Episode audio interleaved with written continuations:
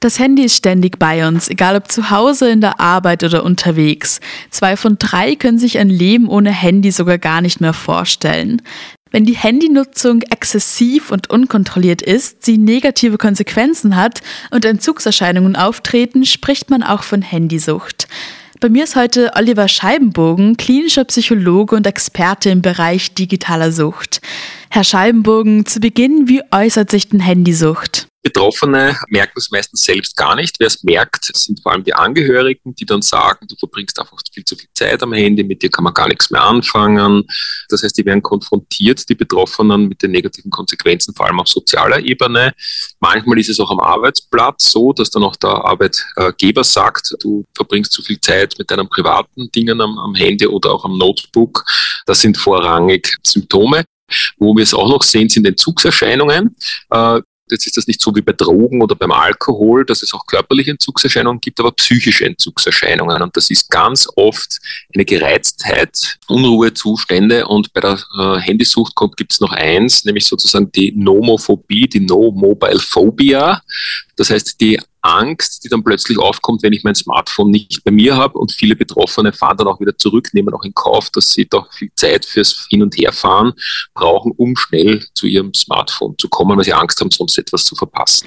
Mhm. Was für Symptome können noch auftreten? Wir wissen zum Beispiel, dass bei Jugendlichen, die das sehr intensiv benutzen oder bei Kindern ADHS-ähnliche Symptome entstehen können über einen gesteigerten Medienkonsum, äh, der vor, vor allem halt am Smartphone passiert.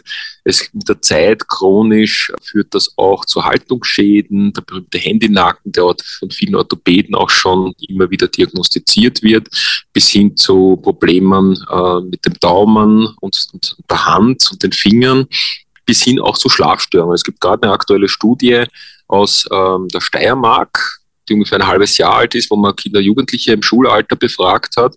Und da kommt raus, dass ganz viele unter Schlafstörungen leiden und die Wahrscheinlichkeit, dass das mit einem gesteigerten Medienkonsum, vor allem mit dem Smartphone-Konsum zusammenhängt, ist sehr, sehr groß. Mit dem Handy kann man ja auch ganz schön gut vor der Realität flüchten. Wie hängen denn Eskapismus und Handysucht zusammen? Oft ist es so, dass man sich gerade beim Spielen, beim Gaming beispielsweise, auch am Handy, aber auch über die sozialen Netzwerke in eine andere Welt begibt. Und in dieser Welt werde ich zum Beispiel gut anerkannt, weil ich habe viele Follower oder viele Likes und da kriege ich positives Feedback. Und das ist etwas, was oft Betroffene, die wirklich in die Sucht geraten, in der Realwelt nicht haben. Daher wird die virtuelle Welt oder die, die Online-Welt immer attraktiver und die Realwelt immer unattraktiver.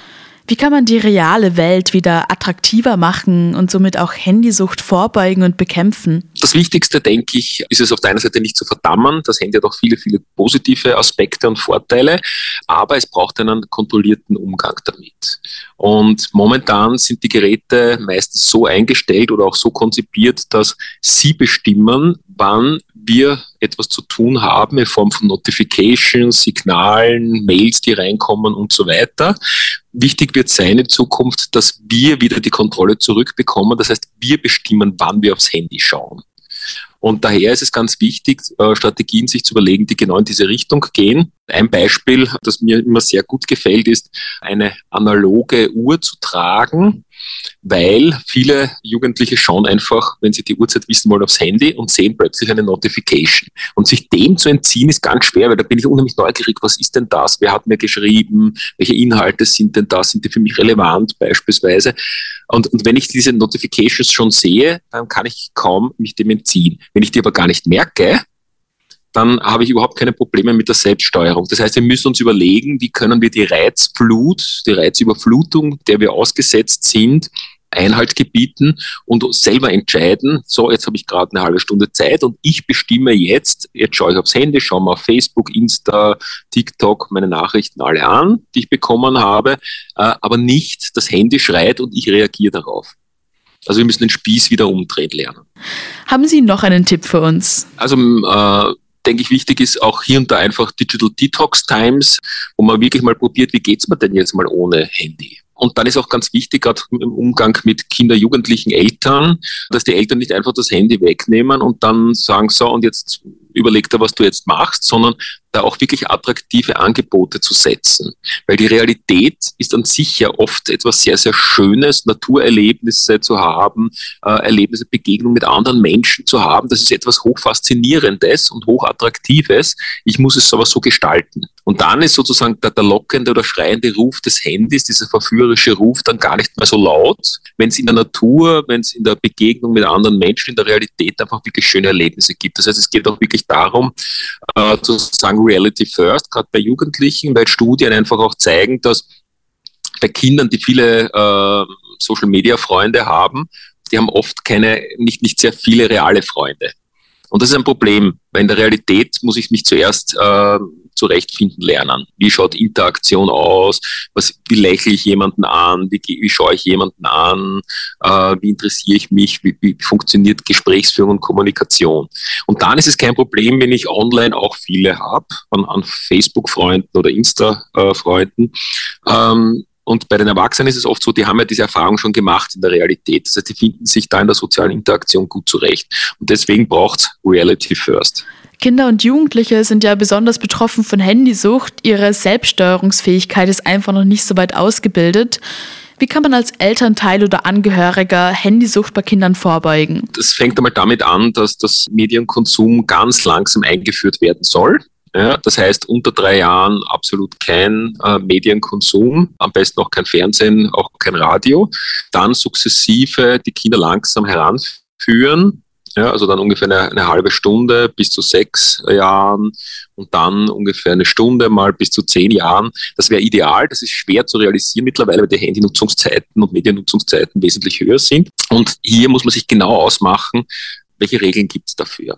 Also zum Beispiel, wenn wir gemeinsames Familienessen haben, dann ist kein Handy am Tisch. Gilt für den Vater und die Mutter übrigens genauso wie für das Kind. Ähm, was machst du am Handy? Das heißt, Eltern sollten auch wissen, was ihre Kinder tun. Die, die, die unangenehme Nachricht an die Eltern ist, sie müssen sich damit auch beschäftigen. Davor haben wir ja schon kurz darüber geredet, wie wichtig Handypausen sind. Wie viel würden denn klare Verbote bringen? Also im Suchtbereich wissen wir, dass Verbote meistens nicht sehr wirksam sind. Im Gegenteil, sie erzeugen ja Neugierde.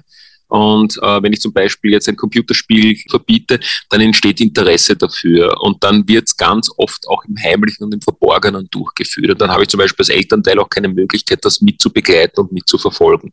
Deswegen ist es wichtig, auch mit den Kindern diese Regeln selbst zu erarbeiten. Und dann ist die Wahrscheinlichkeit, dass die Kinder sich daran halten, wesentlich größer.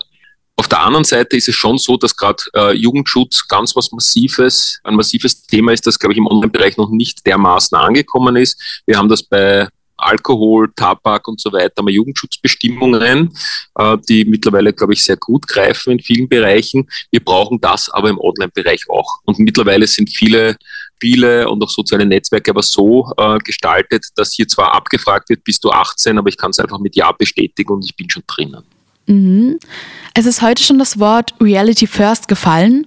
Was wie Vorteile hat es, mal öfters das Handy wegzulegen? Ein erster Riesenvorteil, der mir einfällt, ist, früher war es so, dass wir oft ins Nahenkastel geschaut haben, wie der Wiener so schön sagt. Das heißt, einfach nur ins Nichts gesehen, uns entspannt haben. Und in dieser Phase, wo so ganz leicht anflutend so ein bisschen Langeweile kommt, da sind wir Menschen am kreativsten, haben wir die besten Ideen, die es gibt. Wenn wir alles irgendwie zumachen mit, mit äh, Handynutzung, dann stehe ich bei der Straßenbahn und, und warte auf die Straßenbahn und dann nutze ich noch die Chance und, und beantworte noch ein paar ähm, Nachrichten, die ich hereinbekommen habe oder ein paar Mails und so weiter, dann habe ich nie Zeit zum Abschalten. Unser Gehirn braucht aber diese Recovery Time, wo wir uns mal wirklich entspannen, auch im Wachzustand entspannen können.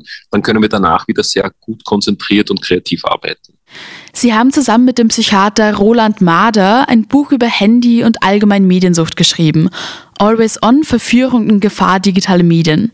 Was können sich Leserinnen und Leser daraus mitnehmen? In Always On versuchen wir unter anderem auch mit Tipps den Umgang mit dem Smartphone für viele zu erleichtern, weil es auch wirklich darum geht, äh, wie kann man diese technologischen Fortschritte begleiten als Elternteil, aber auch letztlich als Selbstbetroffener weil auch wir Erwachsene natürlich gefährdet sind, hier auch immer wieder hineinzukippen und ein sehr exzessives Nutzungsverhalten an den Tag zu legen. Und wir behandeln unterschiedlichste Phänomene, also alle großen Big Five Problemen, die es gibt jetzt im Suchtbereich, nämlich das Gaming, die sozialen Medien, das Gambling, also das Glücksspiel, die Online-Kaufsucht und die, die Pornografie im Online-Bereich, also die, die Cyberpornografie, auch ein Phänomen, das ganz stark jetzt am Zunehmen ist, weil in dieser scheinbaren Anonymität im Online-Bereich ähm, viele Hemmungen fallen, sehr exzessives Verhalten an den Tag gelegt wird, das normalerweise unter Realbedingungen gar nicht äh, im Repertoire des Betroffenen zu finden wäre. Das klingt ja sehr spannend. Oliver Scheibenbogen, vielen Dank fürs Gespräch.